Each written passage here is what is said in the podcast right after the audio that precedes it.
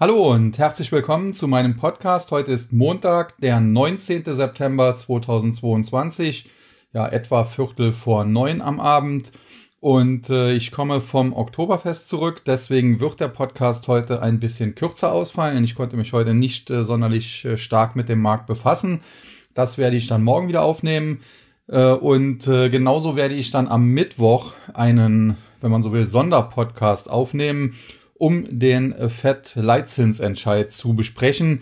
Da darf man schon gespannt sein, was denn da letztlich passieren wird. Äh, zum einen von Seiten der Notenbank, aber auch, wie die Märkte darauf reagieren werden.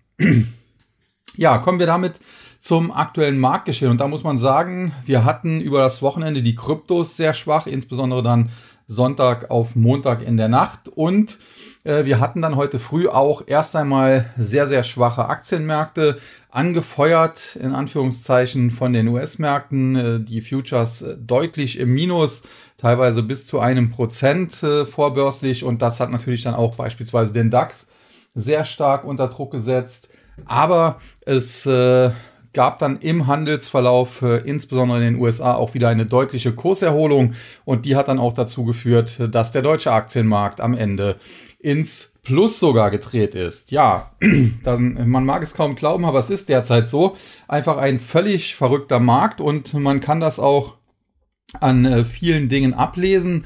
Bin hier gerade dabei, im Hintergrund äh, einmal die ähm, ja, Renditen der äh, US-Staatsanleihen so ein bisschen äh, zu öffnen. Zum einen die äh, Zweijährigen und zum anderen die Zehnjährigen, auf die wir ja immer sehr genau hier an dieser Stelle auch geschaut haben und auch weiter schauen müssen. Und wenn man sich das eben anschaut, dann sieht man, äh, die zweijährigen US Treasuries rentieren mittlerweile mit fast 3,95 Prozent. Das geht also in Richtung der 4%-Marke mit großen Schritten, muss man sagen. Und ich hatte ja kürzlich darauf hingewiesen, als äh, die Rendite über 3,5 Prozent angestiegen war, dass das eigentlich äh, ein Kaufsignal, wenn man so will, war, beziehungsweise für die Anleihen ein Verkaufssignal, denn wenn die Renditen steigen, dann gehen die Kurse ja nach unten.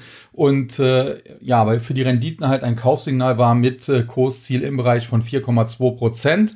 Und äh, da nähern wir uns jetzt mit riesigen Schritten, aber auch die zehnjährigen Staatsanleihen äh, gehen aktuell in Richtung der 3,5 Prozent Marke. Nichtsdestotrotz, es gab ja zuletzt so den Ansatz, dass äh, sich dieses, ja, äh, wie soll man sagen, unnormale äh, Zinsumfeld, äh, diese inverse Zinsstrukturkurve, bei der länger laufende Anleihen weniger Rendite abwerfen als kürzer laufende, was eben nicht normal ist, äh, dass sich das ja wieder zu normalisieren begonnen hat. Wir hatten ja teilweise Abstände von über 0,5 Prozent, beziehungsweise minus 0,5 Prozent, wenn man genau ist, wenn man die Zweijährigen zu den Zehnjährigen halt sieht. Und äh, das hatte sich zwischenzeitlich auf unter minus 0,2 Prozent äh, eingeengt. Und mittlerweile, wenn man sich das anschaut, ja, dann gehen wir nun wieder in Richtung äh, von fast einem halben Prozent, äh, wo die zweijährigen US-Staatsanleihen besser rentieren, eine höhere Rendite abwerfen als die zehnjährigen. Und das ist, wie gesagt, alles andere als normal. Und das Problem ist halt, dass die Normalisierung kommen muss, um auch den Markt wieder in die Spur zu bringen, wenn man so will. Aber dass in der Vergangenheit immer gerade, wenn diese Normalisierung stattgefunden hat, dass das den Aktienmarkt noch einmal belastet hat. Und was man auch sagen muss, dieses aktuelle äh, Umfeld, äh, dieses, diese inverse Zinsstrukturkurve, die ist natürlich ein klassischer Indikator dafür, dass in den USA eine Rezession droht. Aufsicht von maximal 18 Monaten. Und wenn man sich das genau anschaut, kann man sogar auf die Idee kommen, wir hatten ja diese inverse Zinsstruktur schon einmal Anfang des Jahres, glaube ich, im März. Und dann äh, zwischenzeitlich hatte sich das wieder so ein bisschen normalisiert und äh, jetzt in den letzten Wochen und Monaten ist es dann wieder so gekommen. Und wenn man jetzt sagt, okay, äh, immer wenn das passiert, zeigt das in den USA eine Rezession an, dann müsste man eigentlich sogar mit einer sogenannten Double-Dip-Rezession rechnen. Und das ist natürlich etwas, was die Aktienmärkte eigentlich gar nicht gebrauchen können. Und das erinnert tatsächlich dann auch sehr stark an die 1980er Jahre. Und äh, ja, aktuell vergleichen ja viele das Umfeld mit dem damaligen, ob man das jetzt äh, unbedingt so tun kann oder so tun sollte, sei mal dahingestellt. Aber Fakt ist, äh, die US-Notenbank ist auf einem ganz klaren Zinserhöhungstrip. Äh, es kommt zusätzlich dieses Quantitative Tightening hinzu, was meines Erachtens noch viel zu wenig Beachtung bekommen hat. Und äh, ja, das entzieht dem Markt natürlich über kurz oder lang massiv Liquidität und äh, Liquidität ist nun mal der Sauerstoff der Börse, wie das eben André Costolani so schön formuliert hat in seinem äh, netten Form, äh, ja, Formulierung. Er hat ja auch eine weniger nette gehabt nach dem Motto, äh, der ganze Markt hängt immer nur davon ab, ob es mehr Papiere als Idioten oder mehr Idioten als Papiere gibt. Kommen wir damit äh, zum CME FedWatch Tool und äh, da ist mittlerweile ausgemacht, dass wir jetzt am Mittwoch einen äh, 75 Basispunkte Zinsschritt kriegen. Danach würde die Fed Funds Rate bei 3 bis 3,25 Prozent liegen. Es gibt immer noch ein paar 18 Prozent die Wahrscheinlichkeit, die sogar auf einen vollen Prozentpunkt setzen. Das halte ich allerdings äh, für ja nicht äh, realistisch wenn ich ehrlich bin. Ich rechne tatsächlich auch nur mit einem 75 Basispunkte Zinsschritt, aber ich rechne eben damit, äh, dass äh, der Zinserhöhungskurs anschließend weitergeht. Und da waren ja die Marktteilnehmer zuletzt eher skeptisch und äh, haben dort schon ja die, die Tauben wieder fliegen gehört. Da hieß es ja, ja, der, der, die Zinsen gehen bis 3,5 oder so irgendwas nach oben und anschließend werden sie wieder gesenkt. Und wenn man sich das jetzt anschaut im CME FedWatch Tool, dann hat sich das deutlich geändert äh, für das äh, quasi dann übernächste, für die übernächste Zinssitzung, die am äh, 2. November abgeschlossen wird. Also 1. 2. November ist die Sitzung, am 2. November dann die Bekanntgabe. Da erwarten mittlerweile mehr als 60 Prozent und damit deutlich mehr als die Hälfte dann eben den nächsten 75 Basispunkte Zinsschritt auf dann 3,75 bis 4 Prozent. Es gibt ein äh, paar die es etwas weniger aggressiv sehen, 27,6 Prozent die Wahrscheinlichkeit für einen Zinssatz bei 3,5 bis 3,75. Und es gibt aber auch eben ein paar, nämlich 11,9 Prozent, die dann eine noch aggressivere Fed sehen, wobei das natürlich immer so ein bisschen im Zusammenhang zu sehen ist. Denn wenn jetzt tatsächlich ein voller, ba äh, ein, ein, ein voller Zins, äh, Zinsschritt käme, ein voller Prozentpunkt Zinsschritt, äh, und anschließend dann nochmal 75 Basispunkte, dann wäre man eben auch bei 4 bis 4,25 Prozent. Das, was eben knapp 12 Prozent äh, ja, der Marktteilnehmer da sehen. Ja, und dann am 14. Dezember, die letzte Zinssitzung des Jahres, doch die Wahrscheinlichkeit für einen Leitzins bei 4,25 bis 4,5 Prozent, bei knapp unter 50 Prozent. Also da ist definitiv zuletzt einiges äh, ins Rollen gekommen und äh, dann diese 4,25 bis 4,5 Prozent, die sollen dann anschließend auch gehalten werden und von äh, Zinssenkungen ja träumt aktuell keiner mehr. Im Gegenteil, mittlerweile wird sogar für diese Zinssetzung am 15. März 2023, also noch lange in die Zukunft geschaut, mit einer Wahrscheinlichkeit von fast 35 Prozent und das ist derzeit die höchste Wahrscheinlichkeit, sogar ein weiterer Zinsschritt auf dann 4,5 bis 4,75 Prozent erwartet. Und da sieht man, wie sich diese Erwartungen zuletzt eben deutlich nach oben verschoben haben. Und äh, das hat natürlich den Aktienmarkt belastet. Dennoch muss man sagen, hält er sich äh, noch äh, im Prinzip fantastisch, denn äh, wir hatten ja im Juni Tiefstände beispielsweise an der Nasdaq von etwa 11.000 Punkten. Aktuell liegen wir etwa 800 Punkte höher. Das sind immerhin äh, mehr als sieben Prozent, äh, wo wir da heute höher notieren. Und das, obwohl ja die Erwartungen, wie gesagt, äh, ziemlich aggressiv äh, sind, äh, dass die Federal Reserve eben da eine Zinsschraube dreht. Da hätte man sich eigentlich erwarten können, dass der Markt äh, neue Tiefs macht und das ist bisher nicht der Fall. Und äh, ja, das hat mich äh, zuletzt zu der Einschätzung äh, gebracht, verführt, wie auch immer man es äh, ausdrücken möchte, dass ich nicht mehr ganz so bearish bin. Es bleibt dabei, mir wäre es am liebsten, wir würden noch einen richtigen Sell-off bekommen, wir würden den Nasdaq bei 10.000 oder sogar unter 10.000 sehen im Index, denn dann äh, könnte ich tatsächlich äh, zum Kauf trommeln an dieser Stelle.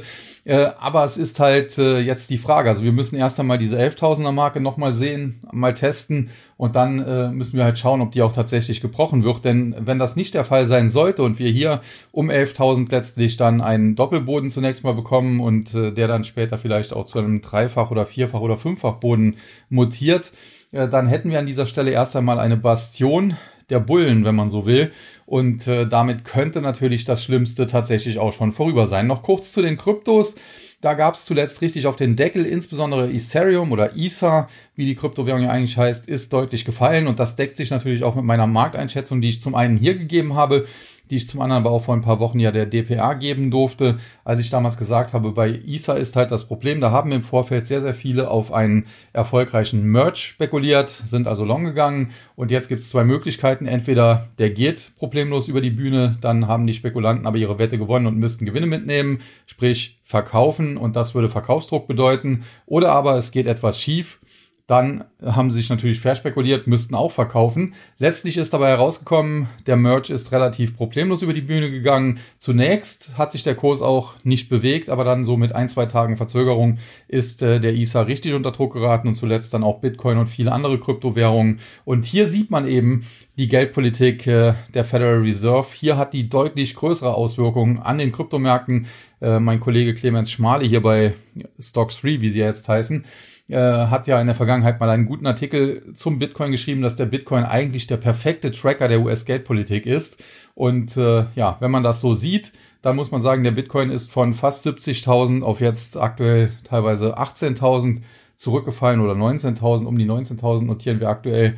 Also hat sich heftig nach unten bewegt. Das deutet darauf hin, dass die US-Geldpolitik ja sehr, sehr hawkisch ist und das ist sie ja tatsächlich auch. Und äh, im Prinzip sehen das alle. An den Kryptomärkten wird das gesehen, an den Anleihenmärkten wird das gesehen. Nur die Aktienmärkte, die schaffen es bisher erfolgreich, das Ganze einigermaßen zu ignorieren. Ja, damit äh, zum aktuellen Marktgeschehen vielleicht noch zwei, drei Worte. Wie gesagt, die Futures waren heute früh deutlich im Minus, aber mittlerweile hat sich das Bild gewandelt. Mittlerweile der Dow Jones zwar noch mit einem Mini-Minus von etwa 11 Punkten, 0,04 Prozent, der Nasdaq aber sogar schon ins Plus gedreht.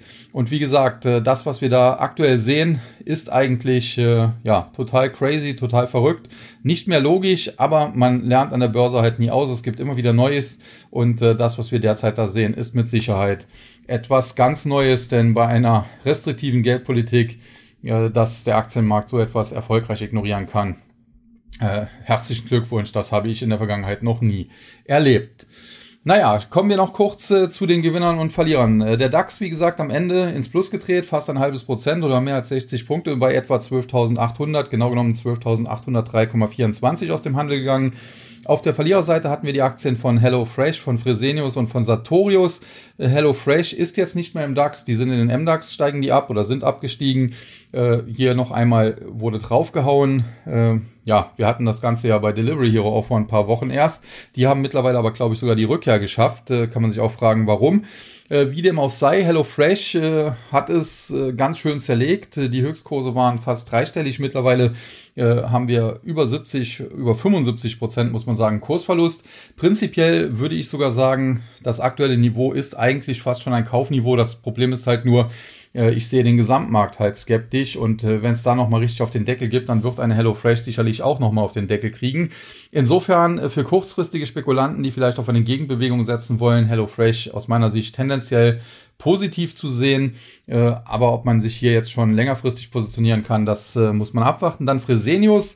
Äh, da geht der Bärenmarkt fröhlich weiter. Fresenius, Fresenius Medical Care, früher zwei Vorzeigewerte im DAX. Seit einiger Zeit sind, die, sind sie das aber nicht mehr, fallen eigentlich nur noch, wobei man sagen muss, seit diesen Tiefs, die wir da im August gesehen haben, hat sich die Aktie von Fresenius noch ganz gut geschlagen, hat so einen leichten Aufwärtstrend ausgebildet, hat auch den übergeordneten Abwärtstrend gebrochen. Also das muss man mal im Auge behalten. Könnte sein, dass wir auch hier den Tiefständen nahe sind. Und last but not least äh, die Aktie von Sartorius. Aus meiner Sicht einer der besten Werte, die wir in Deutschland generell haben und natürlich auch im DAX. Problem ist halt nur, die Aktie war in der Vergangenheit sauteuer. Sie ist jetzt etwas korrigiert, aber sie ist eigentlich immer noch teuer. Und äh, Problem Nummer zwei, es gab Unterstützungen bei 400 Euro und bei 380 Euro. Die bei 400 ist nachhaltig gebrochen mit dem heutigen Schlusskurs von 376,20. Wird auch die Unterstützung im Bereich 380 angeknackst. Und wenn die nachhaltig fällt, sprich wenn Sartorius nicht in den nächsten Tagen deutlich steigt und wieder über 380, am besten über 385 Euro steigt, dann könnte es sein, dass hier nochmal eine Korrektur in Richtung 300 bis 325 Euro erfolgt. Die Gewinnerseite Prentec, Covestro und Porsche Automobil Holding. Prentec, muss man sagen, hat es auch jetzt in den letzten Wochen und Monaten etwas zerlegt, ist aber generell ja ein äh, guter Wert. Da kann man froh sein, äh, dass die in den DAX reingekommen sind, muss man schon so ganz klar sagen. Sie leiden halt natürlich so ein bisschen mit der Chemiebranche. und übergeordnet deswegen seit längerer Zeit schon in einem Abwärtstrend. Aber wenn hier mal ein Boden gefunden wird, dann ist das sicherlich eine DAX-Aktie, die man äh, sich mal auf die Watchlist packen kann. Aktuell kein Handlungsbedarf, bestenfalls Halteposition. Dann Covestro hat es ebenfalls arg zerschmettert, muss man sagen. Wenn man sich hier anschaut, vor drei, vier Jahren lagen hier noch Höchstkurse bei 100 Euro. Damals hatte ich auf einen Doppeltop hingewiesen und hatte gesagt, man sollte die Aktie verkaufen, äh, weil es hier deutlich nach unten gehen kann. Aber dass die dann über Jahre hinweg so stark fällt, ja, das hätte ich mir auch nicht träumen lassen. Aber da gab natürlich, gab es natürlich auch einige Probleme. Nicht zuletzt haben sie ja vor zwei, drei Jahren, also noch vor Covid, äh, beispielsweise auch unter dem Niedrigwasser des Rheins damals gelitten, wo sich dann Florian Homm auch noch lustig drüber gemacht hat ja, man äh, kann einfach nur sagen, äh, es ist traurig, äh, was mit der deutschen Industrie generell passiert und Covestro äh, steht da ähnlich wie eine BASF und, und andere halt exemplarisch. Derzeit sicherlich auch hier kein Handlungsbedarf. Problem ist, die Aktie ist eigentlich fundamental gar nicht mal so teuer, aber charttechnisch steht sie auf der Kippe, fällt sie nachhaltig unter 30, kriegen wir Verkaufssignale in Richtung 24 bis 25 Euro und da muss man ja dann nicht dabei sein. Und dann Porsche Automobil Holding. Äh, die haben heute wiederum profitiert äh, von den Meldungen, dass äh, VW den Porsche-Börsengang wohl durchziehen will. Da kommt es dann natürlich auch gerne mal zu Verwechslungen. Porsche Automobil Holding, muss man wissen, hat mit der Porsche AG, die diese Autos baut und die jetzt da an die Börse gehen sollen, nicht so viel zu tun. Porsche Automobil Holding, da sind im Prinzip im Wesentlichen VW-Aktien drin gebündelt in dieser Holding. Das war damals durch diesen Übernahmeversuch, als Porsche VW schlucken wollte. Und äh, ja, nichtsdestotrotz, äh, der Name und dann in Zusammenhang mit dem äh, wohl erfolgreichen äh, Porsche AG Börsengang, der sorgt hier immer mal wieder für gute Tage, für grüne Tage bei der Porsche Automobil Holding. Dann der MDAX ebenfalls im Tagesverlauf, nachdem er zunächst deutlich im Minus war, am Ende ins Plus gedreht, aber hier nur ein Plus von etwa 26 Punkten 0,11 Prozent. Unterhalb von 24.000 das Verkaufssignal steht also nach wie vor und hier Gewinner und Verlierer. Auf der Verliererseite hatten wir die Aktien von Evotech, von Delivery Hero und von Sixt. Da muss man sagen, Evotech, super Unternehmen, bestes deutsches Biotech-Unternehmen, nachdem sich Morphosis ja selbst ins Knie geschossen hat.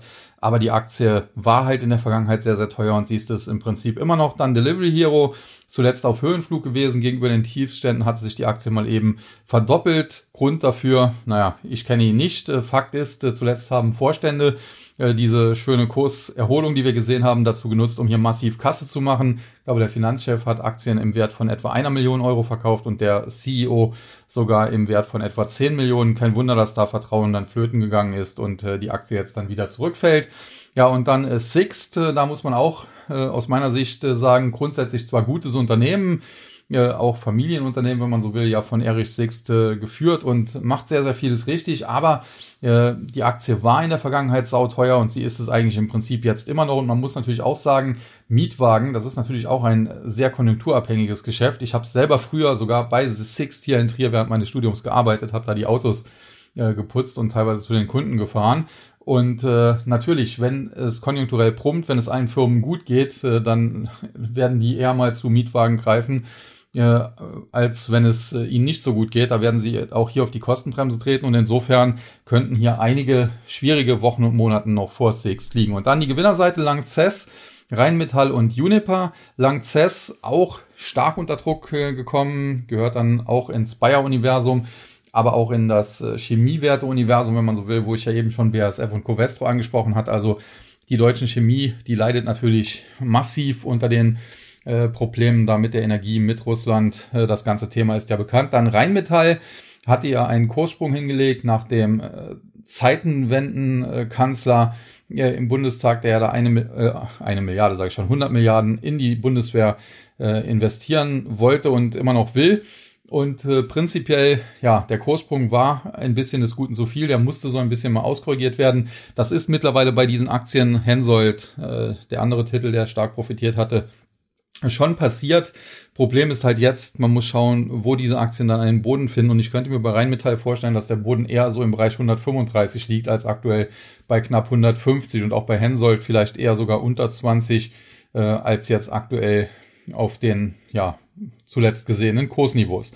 Und dann Unipa, die haben heute von einer Meldung profitiert, äh, dass sie mit Saudi-Arabien Geschäfte machen wollen wohl. Da geht es dann auch um LNG, beziehungsweise was Saudi-Arabien, was Katar. Okay, es war irgendwas aus dem arabischen Raum auf jeden Fall.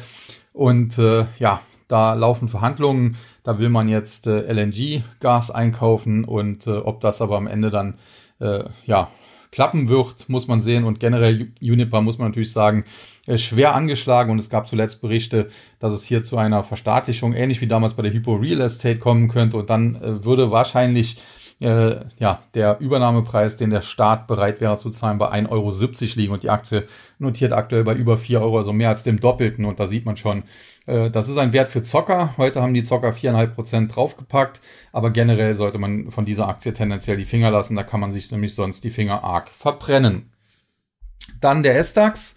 Der hat es heute nicht mehr ins Plus geschafft, am Ende ein Minus von nicht ganz 50 Punkten oder 0,4 Prozent. Auf der Verliererseite die Aktien von Eckert und Ziegler, von Medios und von Auto 1 oder Auto One Group. Ja, Eckert und Ziegler zwischenzeitlich mit einem Mega-Run ist prinzipiell ein sehr, sehr gutes Unternehmen, nur die Aktie war halt dann bei 150 Euro irgendwann viel zu teuer. Mittlerweile hat sie die Gewinne fast wieder vollständig abgegeben. Jetzt kann man sich langsam hier schon wieder auf die Lauer legen. Aktuell wäre es mir aber noch ein bisschen zu früh und vor allen Dingen greife ich nicht ins fallende Messer. Dann Medios in der Vergangenheit auch arg nach oben getrieben, teilweise durch äh, dubiose Kaufempfehlungen. Prinzipiell ja, hat mir das Unternehmen aber nie so richtig zugesagt und äh, ja, der Aktienkurs äh, zuletzt dann auch schwer kollabiert. Und dann Auto 1 Group oder Auto One Group, da denke ich, dass die durchaus ein funktionierendes Geschäftsmodell haben, dass die langfristig sogar ein Erfolgunternehmen werden können oder ein erfolgreiches Unternehmen werden können. Aber kurzfristig muss man halt hier schauen, wie es da weitergeht. Die Aktie war ja mal bei 6,xx Euro. Hatte, ich hatte sie da positiv besprochen. Sie hat sich dann fast verdoppelt auf, auf, auf 12,xx. Und jetzt sind wir dann wieder unter die 9 Euro zurückgefallen. Also muss man mal schauen, wie es hier weitergeht. Und dann die Gewinnerseite. Da haben wir Südzucker, Vitesco und äh, PNE. Äh, Südzucker, ja, Zuckergeschäft auf der einen Seite, auf der anderen Seite haben sie aber auch Crop Energies, mit denen sie im Bereich Bioethanol unterwegs sind. Da gab es heute eine Meldung von Crop Energies, dass die aufgrund gestiegener Kosten darüber nachdenken, im nächsten Jahr vielleicht die Produktion phasenweise einzustellen. Ob das jetzt positive Nachrichten für Südzucker sind, äh, ja, lasse ich mal offen. Fakt ist, die Aktie konnte heute profitieren, über drei Prozent hinzugewinnen. Man muss aber auch sagen, ja, sie ist äh, langfristig kein guter Wert. Äh, eine Aktie, die tendenziell fällt und auch zuletzt ist sie wieder zurückgekommen. Also da muss man definitiv jetzt nicht traurig sein, wenn man heute die drei Prozent verpasst hat. Äh, denn wenn man nicht gerade erst äh, ja, am, am Freitag eingestiegen ist, äh, dann dürfte man hier sonst wahrscheinlich immer noch deutlich im Minus liegen. Dann Vitesco, Abspaltung von äh, Continental gewesen. Äh, leider bisher auch noch nicht so erfolgreich, muss man sagen. Aber generell muss man schon feststellen, dass die Aktie jetzt in den letzten Wochen sich zum Teil auch gegen den Markt sehr schön entwickeln konnte. Wenn man sich anschaut, dass die Tiefstände hier im März, Anfang März, ja im Bereich von 27 Euro oder unter 27 Euro lagen. Es ging dann zwischenzeitlich äh, ja kürzlich Anfang August auf, auf über 56 Euro, so mehr als verdoppelt.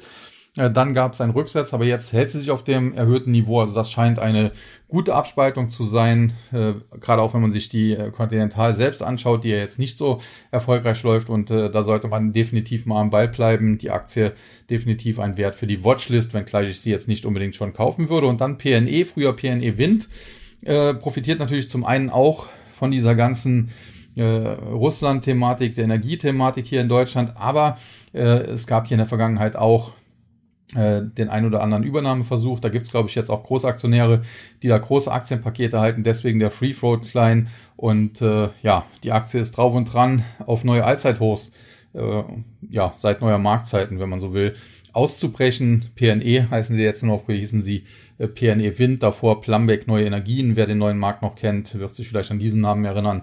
Und äh, ja, langfristig war das bisher eigentlich nie eine große Erfolgsgeschichte, aber jetzt seit einiger Zeit läuft die Aktie wie geschnitten Brot. Und wenn sie es jetzt schafft, da neue Hochs zu machen, wäre das sogar charttechnisch ein Kaufsignal, wenngleich ich hier skeptisch bin, ob die dann wirklich weiterlaufen kann in Richtung 22, 22, 50. Aber charttechnisch wäre das durchaus drin.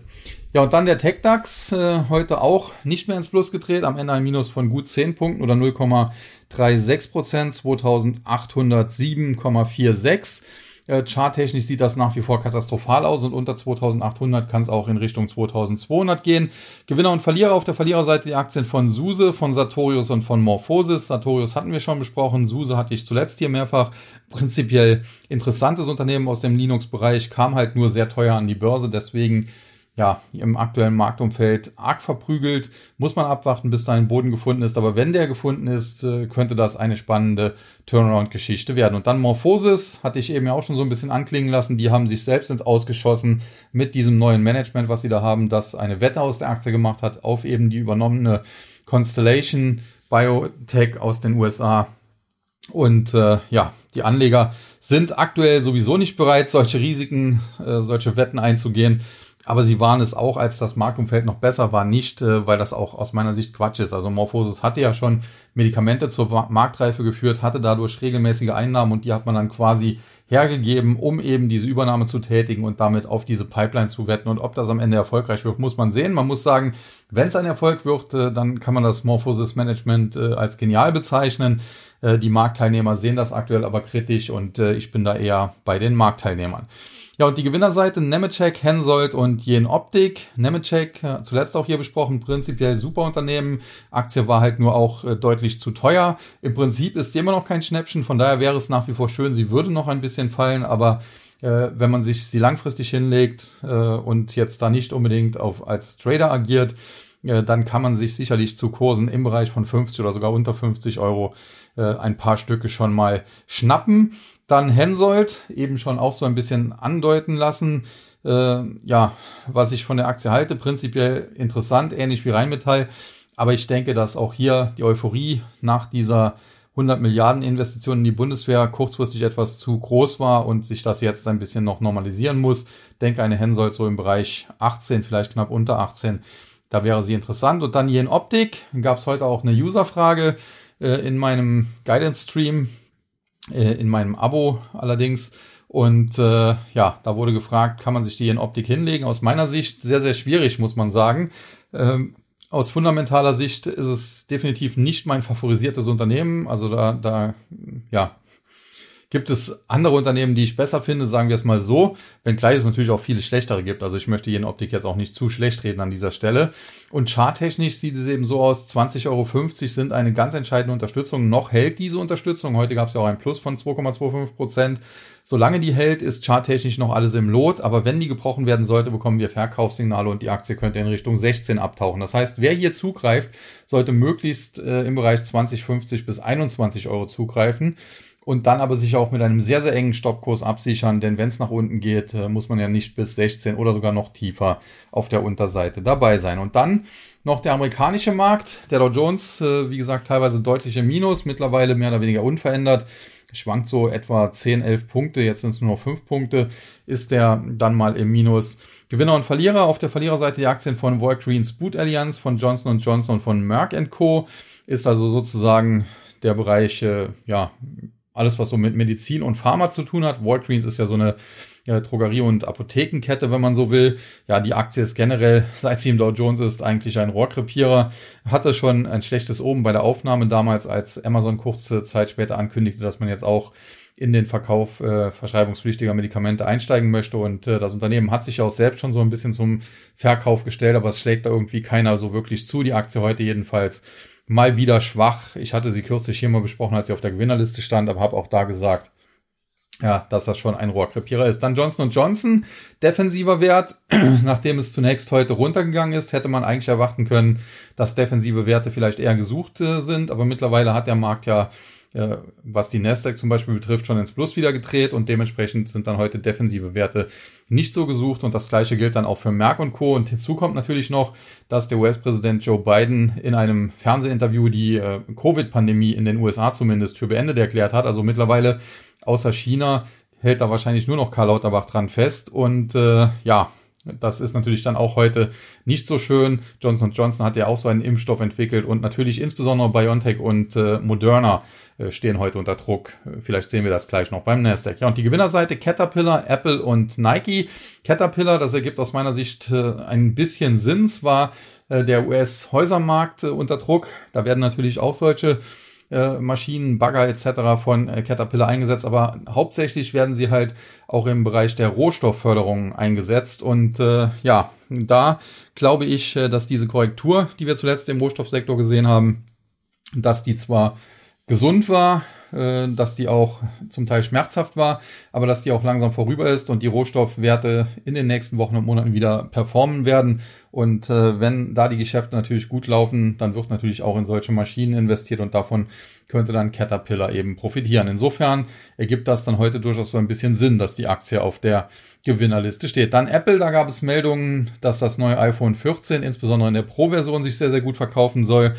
Äh, zuletzt hat das auch AT&T so ein bisschen bestätigt. Insofern heute ein Plus von 1,7 Prozent. Allerdings muss man auch sagen, Apple hat ja in den letzten Wochen auch deutlich federn lassen müssen. Also da sind vielleicht auch ein paar Schnäppchenjäger, die zugreifen. Und schließlich der Tagesgewinner Nike. Nike, äh, da kann man jetzt auch ein bisschen mit dem Kopf schütteln, denn eigentlich äh, hat beispielsweise Biden in dem gleichen Interview auch äh, gesagt, dass äh, die USA Taiwan äh, ja schützen, beschützen werden, wenn China dort äh, einmarschieren sollte, dass dann auch amerikanische Soldaten kämpfen. Das hat für Verstimmungen gesorgt zwischen der amerikanischen und der chinesischen Seite und äh, Nike ist natürlich sehr stark in China unterwegs ja, hätte man eigentlich äh, vermuten können, wenn es da solche Spannungen gibt, dass solche Werte, die eben sehr starkes China-Geschäft haben, heute eher auf der Verkaufsseite stehen. Aber Apple ist ja im Plus, die produzieren ja auch viel da und äh, Nike heute dann ebenfalls Tagesgewinner im Dow Jones. Und generell muss man halt auch sagen, Nike oder Nike, eine Aktie, die hatte ich damals, als der, äh, als es noch mein Videoblog war, also kein, kein Podcast,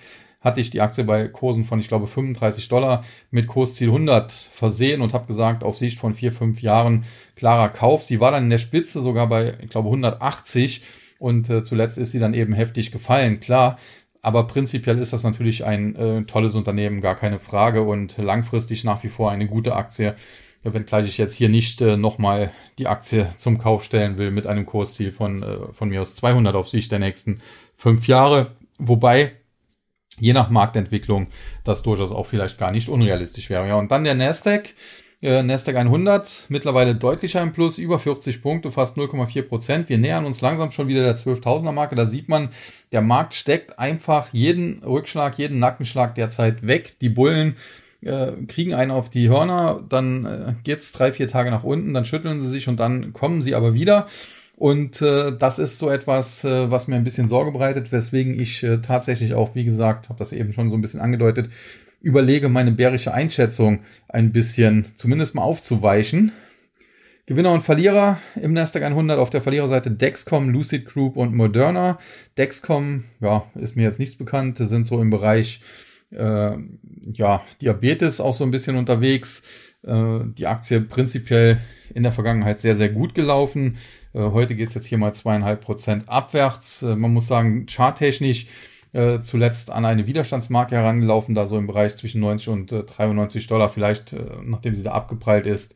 Ja, hier ein paar Bären, die auf fallende Kurse spekulieren, aber das ist natürlich ein Minus von 2,5 Prozent. Das ist jetzt auch nicht weltbewegend. Dann Lucid Group äh, finde ich nach wie vor sehr, sehr kritisch, sehr, sehr schwierig. Ich glaube, außer Saudi-Arabien, den, die sie als Großaktionär haben, gibt es da nicht allzu viel, die da auf einen Erfolg wetten.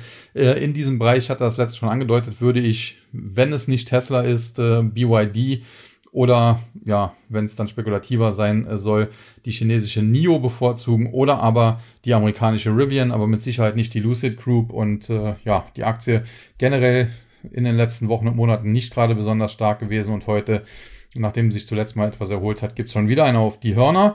Und äh, Tagesverlierer, habe es eben schon so ein bisschen angedeutet, ein Minus von fast 9% Moderna. Hier die Aussagen von beiden, die Covid-Pandemie ist vorbei und die lastet dann auf BioNTech, Moderna und vielleicht sogar Johnson Johnson, die ja beim äh, Dow Jones auf der Verliererliste auch ganz oben standen. Ja, und dann die Gewinnerliste im Nasdaq 100, die ist jetzt natürlich auch nicht besonders ausgeprägt. Wir haben einmal CrowdStrike Holdings, da kaufen vielleicht ein paar Anleger in Vorfreude auf den anstehenden Analystentag. Da darf man auch sehr gespannt sein, wie der ausfallen wird. Äh, das Unternehmen hat zuletzt gute Quartalzahlen vorgelegt. Die Aktie hat sich daraufhin auch erholen können, aber charttechnisch wichtige Widerstände konnten nicht gebrochen werden. Dann JD.com. China Play, eigentlich die chinesische Amazon, anders als Alibaba, die eigentlich die chinesische eBay wären, wenn man es schon vergleichen will aber viele sehen halt auch immer in Alibaba die chinesische Amazon, wenn gleich das eigentlich nicht so passt. Sei es wie es sei, äh, JD.com ist eigentlich die chinesische Amazon als äh, China-Tech-Wert hat man in den letzten Wochen und Monaten unter Druck gestanden, auch aufgrund äh, der Politik, wenngleich gegen JD.com jetzt keine so äh, besonderen Maßnahmen beschlossen wurden. Da standen eher Alibaba und Tencent im Fokus. Aber generell muss man halt sagen, das Sentiment gegenüber den China, China Techs, das hat sich zuletzt ein bisschen aufgehellt und ich könnte mir vorstellen, dass hier bald einiges auch nach oben gehen könnte. Und dann Constellation Energy, eine Aktie, die schon seit äh, Wochen im Prinzip äh, wie geschnitten Brot nach oben läuft. Wir hatten hier Tiefstände im Juli, Ende Juli, so im Bereich von etwa 53 Dollar und seitdem haben wir uns auf fast 90 nach oben geschwungen. Also da geht's wirklich äh, sehr, sehr rund. Das Unternehmen ist aber noch gar nicht so lange an der Börse, wenn ich das richtig gesehen habe, erst seit Anfang diesen Jahres und es ist mir jetzt auch nicht megamäßig bekannt. Also insofern äh, was hier der Trigger ist für diese Kursrally, müsste man sich mal noch näher informieren. Vielleicht profitieren die ja auch äh, von der ganzen Situation da in Sachen Energie, Russland etc. Auch wenn das hier natürlich ein amerikanisches Unternehmen ist. Aber auch in Amerika braucht man natürlich Energie.